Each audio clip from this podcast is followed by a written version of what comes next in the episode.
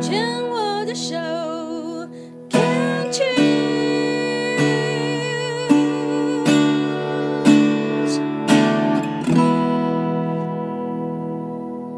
病虫害防治要继续跟嘉诚聊一聊。其实我自己后来学心理专业，我觉得受益最大的是我自己。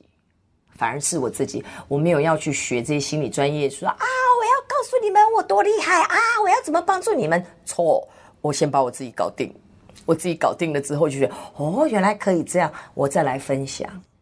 那既然讲到说喜愿协会，所以你得到这个，我不会念纵。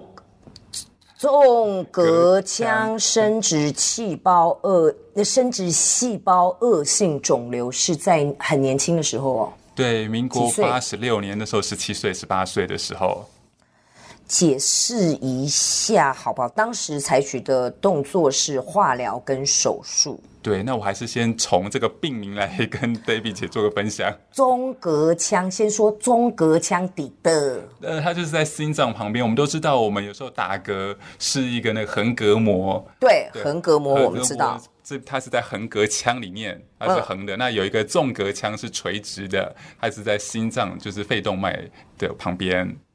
真有趣耶！所以我们有横膈腔，我们也有中隔腔。对，哦，所以是在心脏跟肺，那算在肺的正中间吗？呃，说实在，其实对于人体构造，虽然我的那个生殖细胞恶性肿瘤是在那边，但我也没有认真研究过。它就是直的就对了，然后在那个腔里面。对，那因为我发现恶性肿瘤的时候，它是附着在肺动脉上面。OK，然后它生长的地方，那个地方就叫纵隔腔。所以怎么会发现？哇，我们要。回到十七岁，发生了什么？然后怎么会被判定是这个东西？然后十十七年前就有这这种中隔腔生殖细胞的这种恶性肿瘤。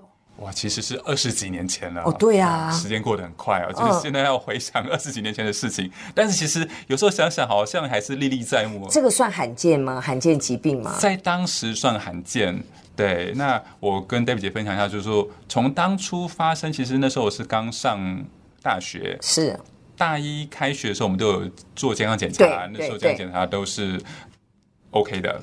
那后来我有参加登山社，那时候我们就在为了就是放寒假的时候，我们要去爬玉山的做准备。那那时候帮。做帮爬山做准备的时候呢，有跑操场，嗯，那有可能有背这个负重训练，背重的去爬这个山坡，是对，所以每次跑完操场或者去负重训练回来的时候，我都觉得说，哇，我的体力也太烂了吧，才十七八岁，这个人家就傲笑脸，因为我那时候觉得很容易喘，也很容易累。那是在大一上学期，大一上学期，因为在为的为寒假嘛，对不对？是，是，OK，没错，嗯，但后来到了十二月。二十五号，我就印象很深刻，就是耶诞节当天晚上。Oh. 那那天晚上一样，就是按照我们的训练训练的计划，我们又去跑完操场，跑了十圈。跑完十圈回来之后，觉得哇，今天又更累、更闷、更喘了。那我想说啊，那简单吃个宵夜，我就回去睡觉。结果睡了一下，到了大概凌晨十二点多的时候，我就有胸腔里有一种从来没有体验过的痛感。我就痛醒了，嗯，痛醒了之后，我想说啊，会不会真的是这几天训练太累了？我再睡一下就好了。后来发现我在床上辗转难眠，就是翻来覆去，就是找不到一个让我舒服的姿势。那那个痛呢，怎么说呢？有点像是锥心刺痛。对，那后来呢，我赶快。打电话给家里，因为我觉得这件事情不太对劲。所以那时候的大一是在外外地，呃，在外地念书，对所以我是自己有住宿舍。所以你是哪哪里人？我是新北市，我是中和人。然后你那时候在哪里念书？在淡水念书。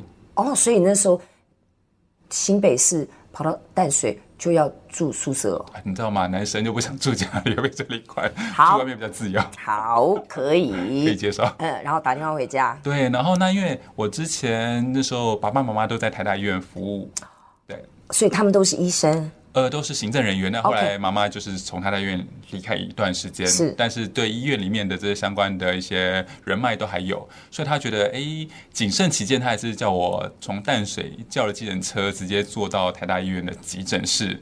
那时候我心里想说，哇，夜间加成呢，这个计计程车又那么贵，我心里只想干美户，来不来得及呀、啊？还好还好来得及，所以黛比姐现在今天在那边看到我啊，是是是，对。后来到了就是急诊室，那他们听完我的状况之后，想说还是从最基本的检查开始，所以那时候就照了 X 光片，那是用急照的方式，那个很快，那他们看到诶 X 光片在胸腔里大概有一个拳头大小的阴影。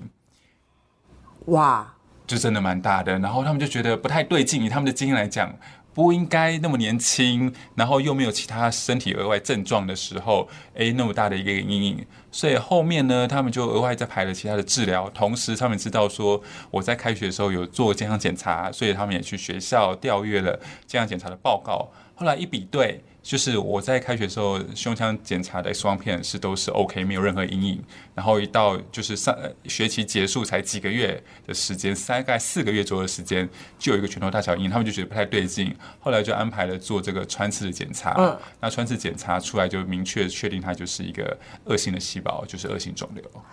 所以那个时候，当你的父母还有你自己知道，医生就告诉你说，你得到的是。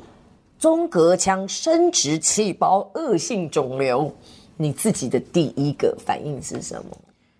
其实也没有那么快知道，因为就像 Debbie 讲说，在二十几年前的时候，其实我那时候十七八岁，所以那时候被归类蛮特殊。我到底要是看小儿科还是看成人科？哦，对对，但后来因为我的身高那时候就一百八十几公分了。所以就决定我还是看 成人科，对，还因为因为身高来分类，就蛮好玩的这样。对，嗯、那因为一百八十几公分，可能儿童病床没那么长。哦，I see，OK，我懂了。哦，我猜的。嗯，那后来其实因为在那个二十几年前，在台湾还没有那么多案例的时候，所以医生他们也是就他们的经验，或者是国外的一些。这些病例来去判断，我应该是属于这方面的问题。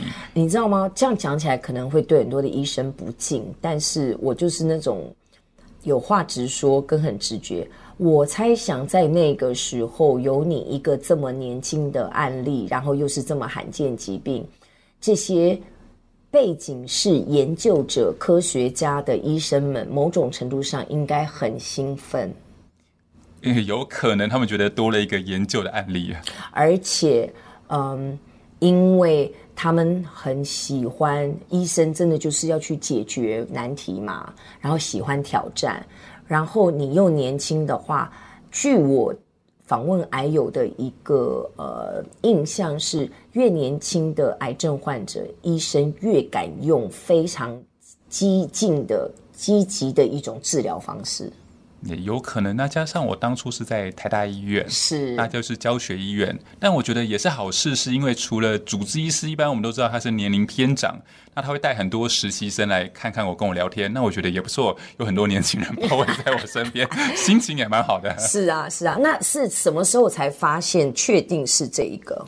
应该是检查了一段时间，那加上可能就其他的。案例，因为刚刚提到说我叫做生殖细胞恶性肿瘤，那是因为我是发作在纵隔腔，嗯，所以才叫纵隔腔生殖细胞恶性肿瘤。那后来去了解，好像有些病友他们是一样是生殖细胞的恶性肿瘤，但是它是发作在脑部，有些是在腹部，对，那就是每一个人的生殖细胞不一在不同的地方。我后来有看到一篇这个。报道，我觉得他写得非常有意思。他说，生殖细胞恶性肿瘤其实就是生殖细胞在身体里面迷航。我们在胚胎形成的时候都有生殖细胞，但生殖细胞在长大的过程中，它应该就定位啊，男生的部分应该就到睾丸，女生部分就到卵巢。诶，可是我们的生殖细胞迷航了，像我的就留在我的胸腔，附着在肺动脉上，所以可能是受到荷尔蒙的刺激等等的，那它就发育了。那在纵隔腔里面发育，它没有任何的这个细胞形态或者是器官可以包覆包覆它，所以它就无限制的慢慢的一直扩大扩大。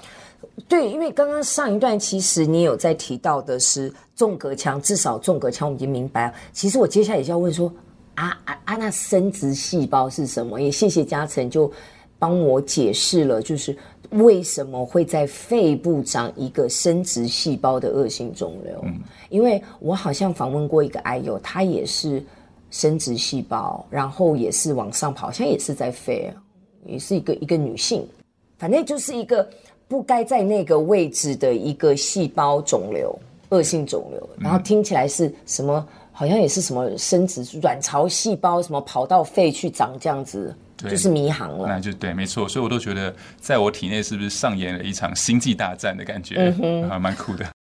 我们这一段先聊到这里，先休息一下。我们下一段再继续哦。因为怎么会这么凶？是真的跟年纪有关吗？我们带来再来继续探讨，好不好？谢谢。